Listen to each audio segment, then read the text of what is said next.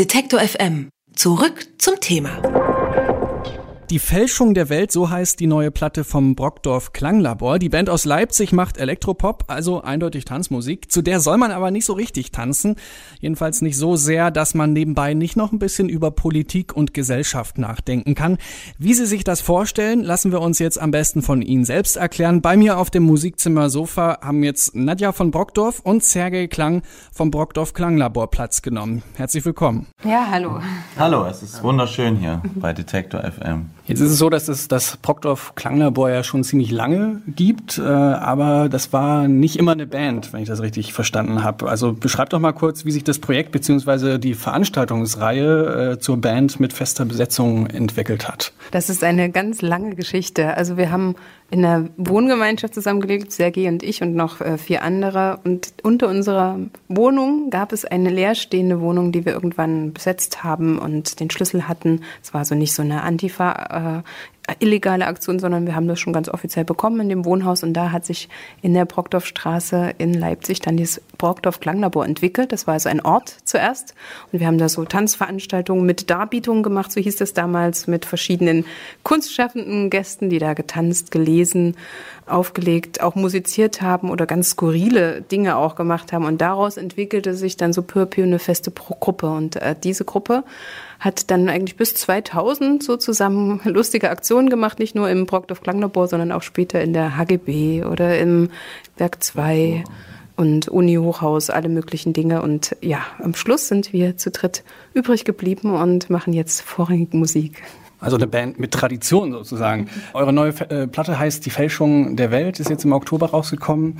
Ähm, was man so äh, gelesen hat, ich weiß gar nicht, lest ihr selber auch Kritiken über, über eure Platten? Guckt ihr euch das an? Nein, natürlich, klar. Wir lesen das, also wir nehmen das gern zur Kenntnis und freuen uns natürlich, dass die Platte jetzt recht positiv aufgenommen wurde. Also das vor allem auch diese breite Streuung finde ich ja spannend, also dass das wirklich von Musikexpress über irgendwelche kleinen Blogs bis zur Zeit und also die Zeit und äh ich, ich frage mich ja immer, ob das einen direkten Effekt hat, ob man irgendwie direkt merkt, okay, jetzt kommen plötzlich mehr Leute zum Konzert. Also im Moment nicht unbedingt. Also jetzt äh, Leipzig, die Release Party war natürlich sehr gut besucht, war aber auch ein Heimspiel. Man merkt halt, eher in den Zugriffszahlen im Internet, in den Plays irgendwie bei YouTube oder jetzt bei Facebook und, und auch an, den, an der extrem gestiegenen Zahl der Zuschriften, die man so kriegt, also so, so Facebook-Nachrichten von irgendwelchen Leuten und so, da kommt man dann irgendwann auch gar nicht mehr nach, das zu beantworten. Das ist verrückt. Um nochmal kurz zum äh, Stichwort Konzerte spielen zurückzukommen. Ihr hattet da mal eine Live-Erfahrung, die, wie ich mir vorstelle, anders gewesen sein muss. Ihr, habt 2010 im äh, Deutschen Pavillon auf der Expo gespielt. Äh, wie war das für euch? Ja, es war schon verrückt auch, ne, weil wir haben ja noch nicht so viel Erfahrung im Ausland gemacht. Es liegt natürlich auch nah, weil wir vorrangig deutsche Texte haben und die Konzentration jetzt erstmal schon auf diesen Sprachraum, sag ich mal, ist. Und dann halt gleich äh, in so ein krasses Land, wo es eben auch nicht so eine gewachsene Popkultur gibt wie hier. Und das merkt man eben auch bei so einem Konzert, dass dann jung und alt, Oma und Opa und ganz kleine Kinder waren dann da. Das war ja auch zu einer moderaten Zeit. Wir haben dann 19 Uhr gespielt. Und da ist wirklich so ein kompletter Querschnitt der Gesellschaft, der dann eben zur Expo geht im Publikum und die rasten plötzlich total aus. Jede Geste, die man gemacht hat, wir machen ja so lustige Rockposen manchmal so als Gag, das haben die un unglaublich reagiert, so geschrien und und ähm, dann wo, hat man auch eben gemerkt, dass die natürlich jetzt nicht so jeden Tag äh, mit mit so einer Musik zu tun haben und wir sind ja nun relativ moderat. Ich weiß nicht, was da los ist, wenn da eine Heavy Metal Band spielt oder so, würde mich mal interessieren. Es gibt ja diese Geschichten von Kraftwerk, als die zum ersten Mal irgendwie in, in Asien gespielt haben, haben die auch gedacht, die, das sind Außerirdische gelandet oder so. Vielleicht war es bei uns genauso. Lass uns mal ein bisschen über eure Texte sprechen. Äh, die sind äh, ganz oft voll von äh, Referenzen, von Zitaten. Es gibt diesen Song Debord auf der Platte, das ist ein französischer Autor. Was meint ihr, kommt sowas beim Hörer an? Beschäftigen sich die damit. Äh, also im Booklet zum Beispiel gibt es ja auch direkt Leseempfehlungen in Form von Zitaten und so weiter. Da müsste man sich ja eigentlich beim Platte hören hinsetzen und parallel Wikipedia oder Lexika äh, ein bisschen nachschlagen. Also wie denkt ihr, wird das aufgenommen? Also ich denke schon, dass die Hörer und Hörerinnen, die sich die Musik anhören, auch auf die Texte mit konzentrieren. Also das ist auch etwas, was uns mit ausmacht, denke ich, dass die Leute, die die Musik von uns hören, auch die Texte mögen. Das kriegen wir auch oft so als Feedback, dass sie angeregt werden, dass es irgendwie spannend finden, dass das wie so eine kleine Suche ist. Und das sind natürlich Empfehlungen, die wir jetzt nicht im pädagogischen Auftrag machen, sondern einfach, wenn wir die Leute toll finden, weil wir da inspiriert sind. Das hat ja dann auch dann oft eine politische Ebene und generell kann man ja beobachten, dass ähm, dieses Politische in Popmusik ähm, immer mehr verschwindet oder mal, sagen wir, in den 60ern, 70ern, 80ern en vogue war und jetzt nicht mehr so in aktueller Popkultur zu finden ist. Ähm, warum denkt ihr, wird heutzutage so wenig politische Popmusik gemacht? Ist es vielleicht äh, auch eine Motivation für euch, es gerade deshalb so zu tun? Ich denke schon, dass das eine Veränderung im Moment gibt. Also, dass die Leute sich mehr politisieren im Vergleich zu der Zeit von Anfang des Jahrtausends, äh, in der sehr viele Leute irgendwie extrem mit sich beschäftigt wirkten. Und mir ist halt so aufgefallen in den letzten Jahr, Jahren, wie wenig der Wert der Solidarität eigentlich für unsere Gesellschaft eine Rolle spielt. Es ist, es ist schon schlimm. Man kann Angela Merkel auch nicht wirklich hassen. das ist eigenartig. Also, es ist nicht so eine Hassfigur zum Beispiel, weil wir einfach wissen, dass es nicht irgendwie eine Person ist, an der man das festmacht, sondern ein ganzes System. Und es ist sehr viel schwieriger, dagegen irgendwie aufzubegehren. Spielt denn in eurer Musik äh, eure ostdeutsche Herkunft eine Rolle? Es gibt ja auch diesen Song 1989 auf der Platte. Der Text von 1989 ist auch ein Stück beeinflusst von dem Buch von Clemens Meyer, als wir träumten, und natürlich von so einer eigenen Erfahrung. Es spielt beides so rein, so dieses Grundgefühl, es plötzlich so viel möglich ist und auch äh, politisch gesehen so viel möglich war in der Zeit. Und das ist natürlich klar, dass wir äh, Kinder dieser Zeit sind, auch wenn wir noch relativ jung waren. Und das vor dem Hintergrund wir natürlich so ein Lied schreiben, äh, verwundert vielleicht nicht, dass es dann nicht irgendjemand aus, keine Ahnung, aus Köln oder so gemacht hat. Aber ich glaube, das Grundgefühl ist äh, etwas, was auch Leute allen Teilen von Deutschland verstehen, die vielleicht eine ähnliche linke Haltung wie wir haben, dass damals so eine Utopie möglich war oder dass die Gesellschaft sich aufgeschwungen hat und dann endete alles eher in so einem nationalen Fieber, wo es eher darum ging, so eine plötzliche Einheit und ein Volk und all diese Ideen, die historisch vielleicht sinnvoll waren, aber die so einen unglaublich tollen Moment haben, auch wirklich zusammenfallen lassen. Also darum geht es in dem Lied, deswegen ist es auch eher trauriger oder melancholischer gehalten. Eigentlich ist es ja unvermeidlich, dass die Herkunft und die Sozialisation, die man hat, irgendwie einfließt in das, was man macht. Aber man realisiert das nicht immer in jedem Moment und denkt so, ich bin jetzt Ostdeutsch und deswegen klingt das so und so. Ich habe jetzt kein Problem damit oder so und, und äh, dann forciert man das vielleicht ein bisschen mehr und guckt dann auch selber mal hin und denkt, hm, okay, ja, klar, in dem Sound ist ja vielleicht auch irgendwas drin, was möglicherweise Ostdeutsch ist, was wir aber gar nicht merken. Das Brockdorf Klanglabor ist zu Gast im Musikzimmer hier bei Detektor FM und das Schöne im Musikzimmer ist, dass wir nicht nur mit den Bands sprechen können, sondern wir können sie auch hören und zwar live im Musikzimmer. Ich habe gesehen, ihr habt hier schon ein bisschen aufgebaut. Ich sehe einen Gitarrenverstärker, ich sehe einen Laptop, ich sehe ein kleines Keyboard. Was hören wir von euch? Ein schönes Lied. Ein, ja, wir spielen ein das Lied Zedet Punk äh, von unserem neuen Album Die Fälschung der Welt.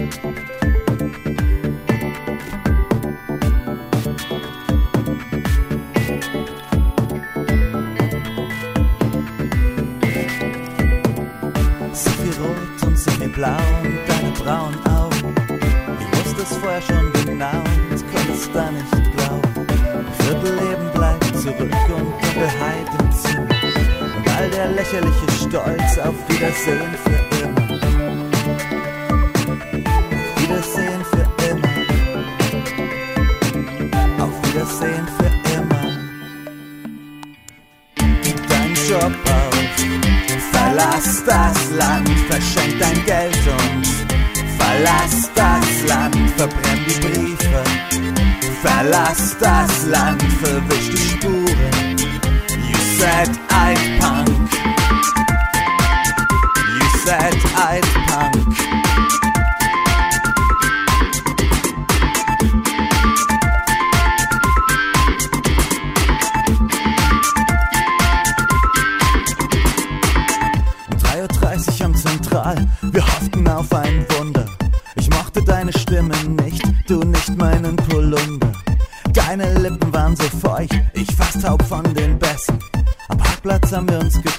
Es